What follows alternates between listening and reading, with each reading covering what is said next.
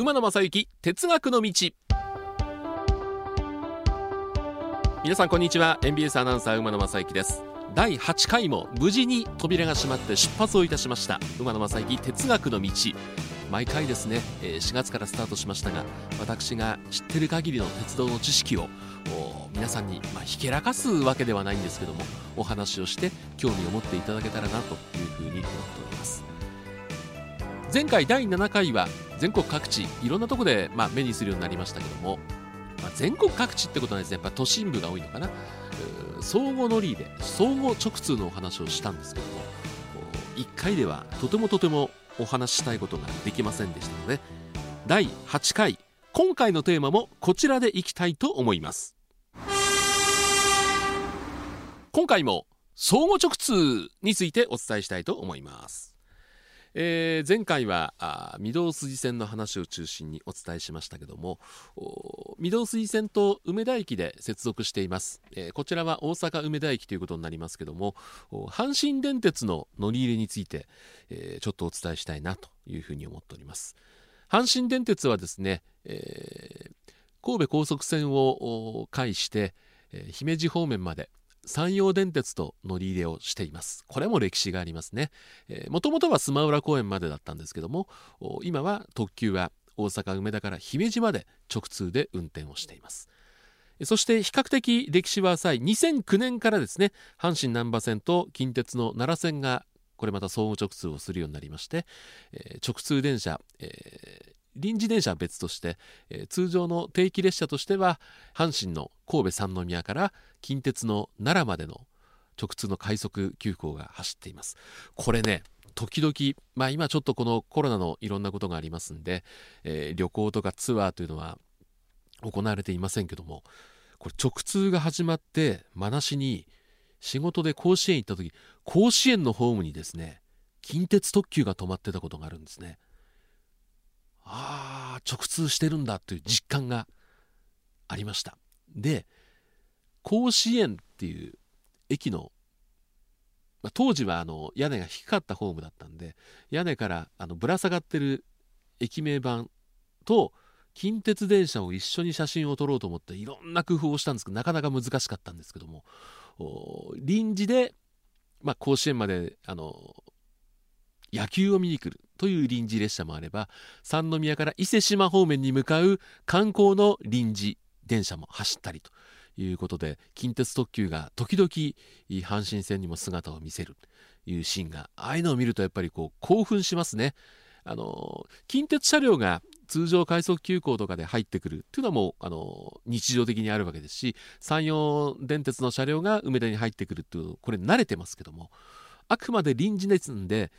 近鉄特急あの独特の色が阪神のホームにいるっていうのはね何かこう興奮を覚えるのは私だけではないんじゃないかなというふうに思っております、えー、近鉄との直通に行く前にですね、えー、神戸高速線を介して山陽電車と直通を行っているこのことについてお話したいと思うんですけどもまああの山陽電車というのは姫路から、えー、ずっと新海地の方にやってくる一方の阪神は大阪梅田から元町方面へ向かってくる当然あの町の規模走っている沿線の町の規模人口とかも違いますからあ列車の走る頻度っていうのも違うわけですよね。でまあ昼間の時間帯でいうと阪神というのは10分ごとのダイヤなんです。だから例えば11時だったら11時00分に特急が出ました。1分に次の確定が出ます。そして3分とか4分に急行が出ます。10分間にこのサイクルを繰り返すわけです。だから特急は00分の後10分。20分30分40分50分。でまた次の時間00分10分繰り返す。各駅停車も1分がスタートだったら1分11分21分30これを10分サイクルのダイヤっていうんですね。あの時刻表がなくても分かりやすく乗りやすいダイヤ。なんですけども梅田側の阪神は基本的には日中はその10分サイクルなんですけども一方の乗り入れ相手ですよね。山陽電車。これはどうかというと基本的にさっき言ったサイクルが15分サイクルになるんですね。これ合いませんよね本数が。例えば大阪梅田から神戸方面に向かう特急というのは1時間に6本走ってってるわけですよ。ね、10分サイクルだから60割る10で6本。ところが山陽電鉄はさっき言ったように15分サイクルのダイヤを組んでますんで60割る15は4にしかならないんですよ。ねだから梅田駅の時刻表をね日中見てください。1時間に6本出てる特急のうち姫路方面まで行くのは4本だけ。あとはスマウラ公園止まりが2本あるんです。でスマウラ公園から先は山陽電鉄のダイヤサイクルに合わせてる。いうことで6本全部が直通じゃないっていうのはそういう理由なんですね。向こうのダイヤには収まりきらないいうところでだから神戸電鉄線を介して両者のダイヤのサイクルが合わないからこう継ぎ木じゃないですけど木と竹を継ぐようなそんな難しいダイヤの調整作業がこの阪神とうん山陽電鉄のダイヤを組むところでは起きているということになるわけですね。で近鉄はそのうん山陽電鉄ともいろんなことを調整しなきゃいけない一方で難波線を介して大阪難波線阪神難波線を介して近鉄とも直通を行ってますんでそちらとの調整も大変になってくる前回の放送で相互直通するお互いの会社の車両っていうのは格がほぼ統一されてると言いました。車両の長さもほぼ一緒。扉の位置もほぼ一緒。ですから御堂水線のホームを見ていると乗車位置っていうのはもう決まってますよね。ところが近鉄と阪神は車両の1両の長さがね違うんですよ。近鉄は1両がおよそ21メートル。で基本1両に扉は4つ。でも阪神は1両19メートル扉は3つ。だからこれ近鉄の車両が来る時と阪神の車両が来る時で扉の位置が違うんですね。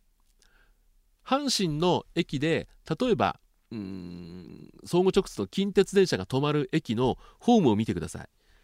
丸3とか三角3って書いてありますよね。これ丸だったらどっちの会社が三角だったらどっちの会社の車両が分かるし、あのー、次に来る電車の時刻と行き先が書いてあるとこの横に、えー、白い丸印何番から何番に行って案内これで我々は近鉄が来るのか阪神が来るのか分かるわけですよ。ね。だからこれダイヤが乱れると大変なんです。近鉄が来ると思ってて近鉄の乗車位置で待ってたら阪神が来てしまった。ああ扉が違うっていうこともあったりしますしね。もっと言えば同じ6両編成でも1両の長さが違いますんで近鉄電車と阪神電車の1編成の輸送力も当然違ってくるということでこれは全国的にもねあの相互直通相手の車両が大きさが違うっていうのはこれ近鉄阪神の相互直通っていうのは珍しいパターンですよね。ももちろんレールの幅は一緒なんですけども。で、これもね、まあまあ、普通に使ってる方は気づかないと思うんですけども、直通をするまでは、実は阪神の使ってる連結機っていうのは、ちょっと日本の国内では阪神しか使ってない方の連結機を使ってたんですね。ところが、お互いの車両が走るとなると、阪神だけ走ってる時にはですよ、例えばトラブルである車両が走れなくなった時に連結機でつないでその車両を救援するわけですよ。ところが近鉄と連結機が違うとこれつなげないわけですよね。毎日の時に。で例えば山陽電鉄とも乗り入れしてましたけどもその時にはそのアダプターっていうのをねあの車両に積んだり各駅間のいろんなとこに置いたりして阪神と山陽電鉄がつなげるようにしてたんですけども今回は乗り入れ頻度が違うんでそんなこと面倒くさいっていうことで実は阪神難波線と近鉄奈良線が直通する時に阪神電車は連結機全部変えたんです。普通の人はね全然興味がないとこだと思うんですけどもそれで、えー、スムーズに直通が行われるということになったわけですね。あとはですね、えー、これ面白いのは直通をする前っていうのは近鉄の奈良の方から大阪の難波に着いた電車というのはお客さん乗れるのは難波までなんですけどもその先にいわゆる折り返し線というのがね3本あったんですね。でそこで、まあ、特急だったら簡単な清掃をして、えー運転手さんと車掌さんと前後入れ替えてでそこでまた奈良方面行きのホームに入ってきて折り返ししていたところがその折り返しに使ってる線路を阪神難波線の一部に流用しましたんで近鉄は折り返しの設備がなくなってしまった。でどうしたかというと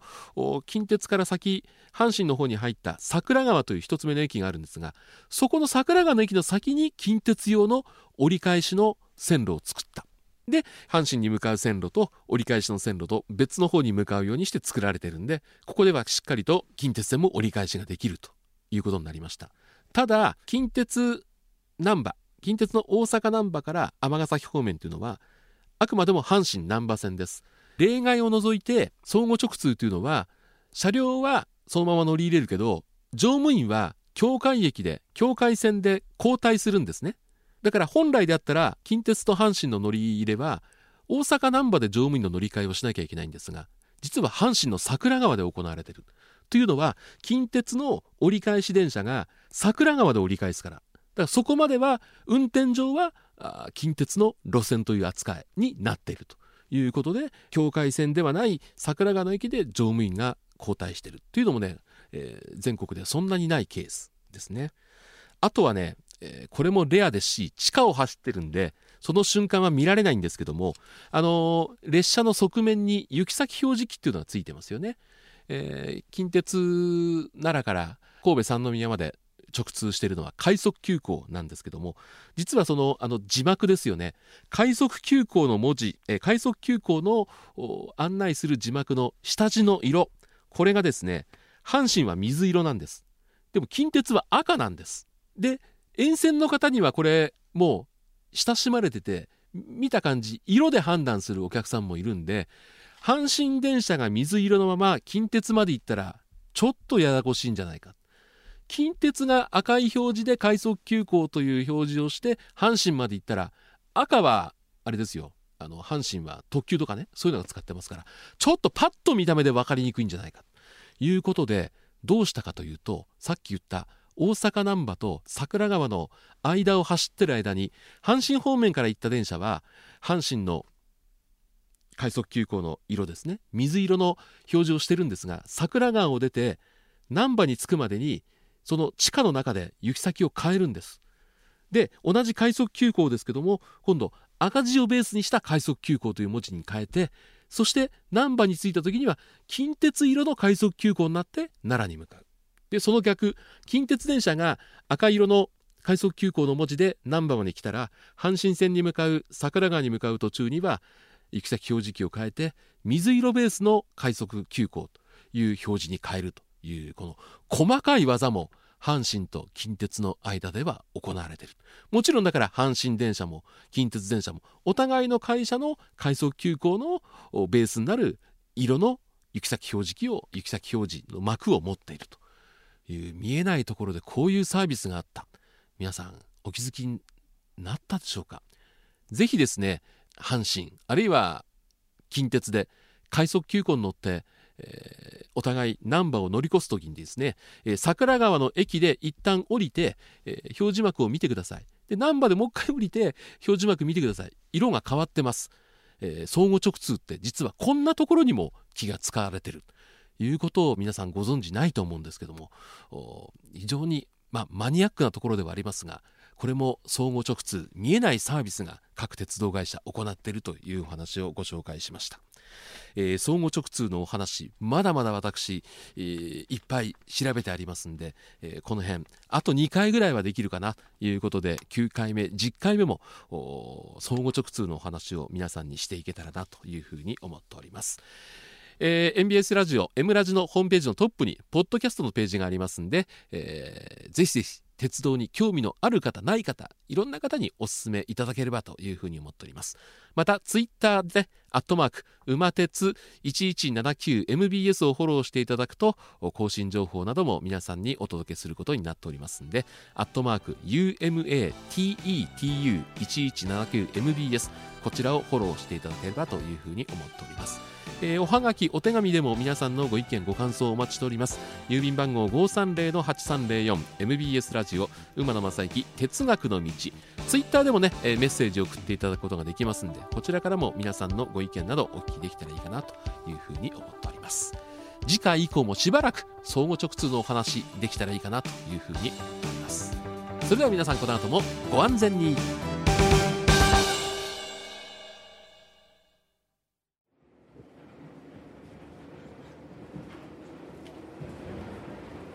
皆様本日は馬鉄にご乗車いただきまして誠にありがとうございます。